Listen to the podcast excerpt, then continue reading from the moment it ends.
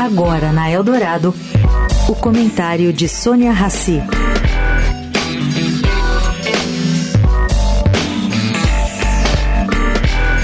Gente, é tanto assunto e mais um pouco, o país acabará esquecendo que a reforma tributária continua parada esperando regulamentação. Essa reforma tributária tão necessária para o país. Ontem, por exemplo, o deputado Aguinaldo Ribeiro, que foi relator da PEC na Câmara, se mostrou bastante preocupado e lembrou que o calendário eleitoral vai dificultar a aprovação de medidas relevantes depois do mês de junho. Bom, ele também fez uma advertência.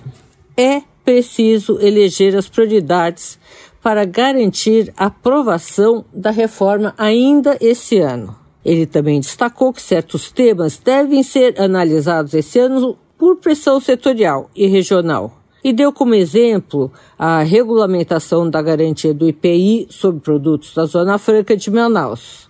Sendo assim, ele tem medo que a reforma tributária, sua regulamentação, será retardada. A conferir. Sônia Raci, para a Rádio Eldorado.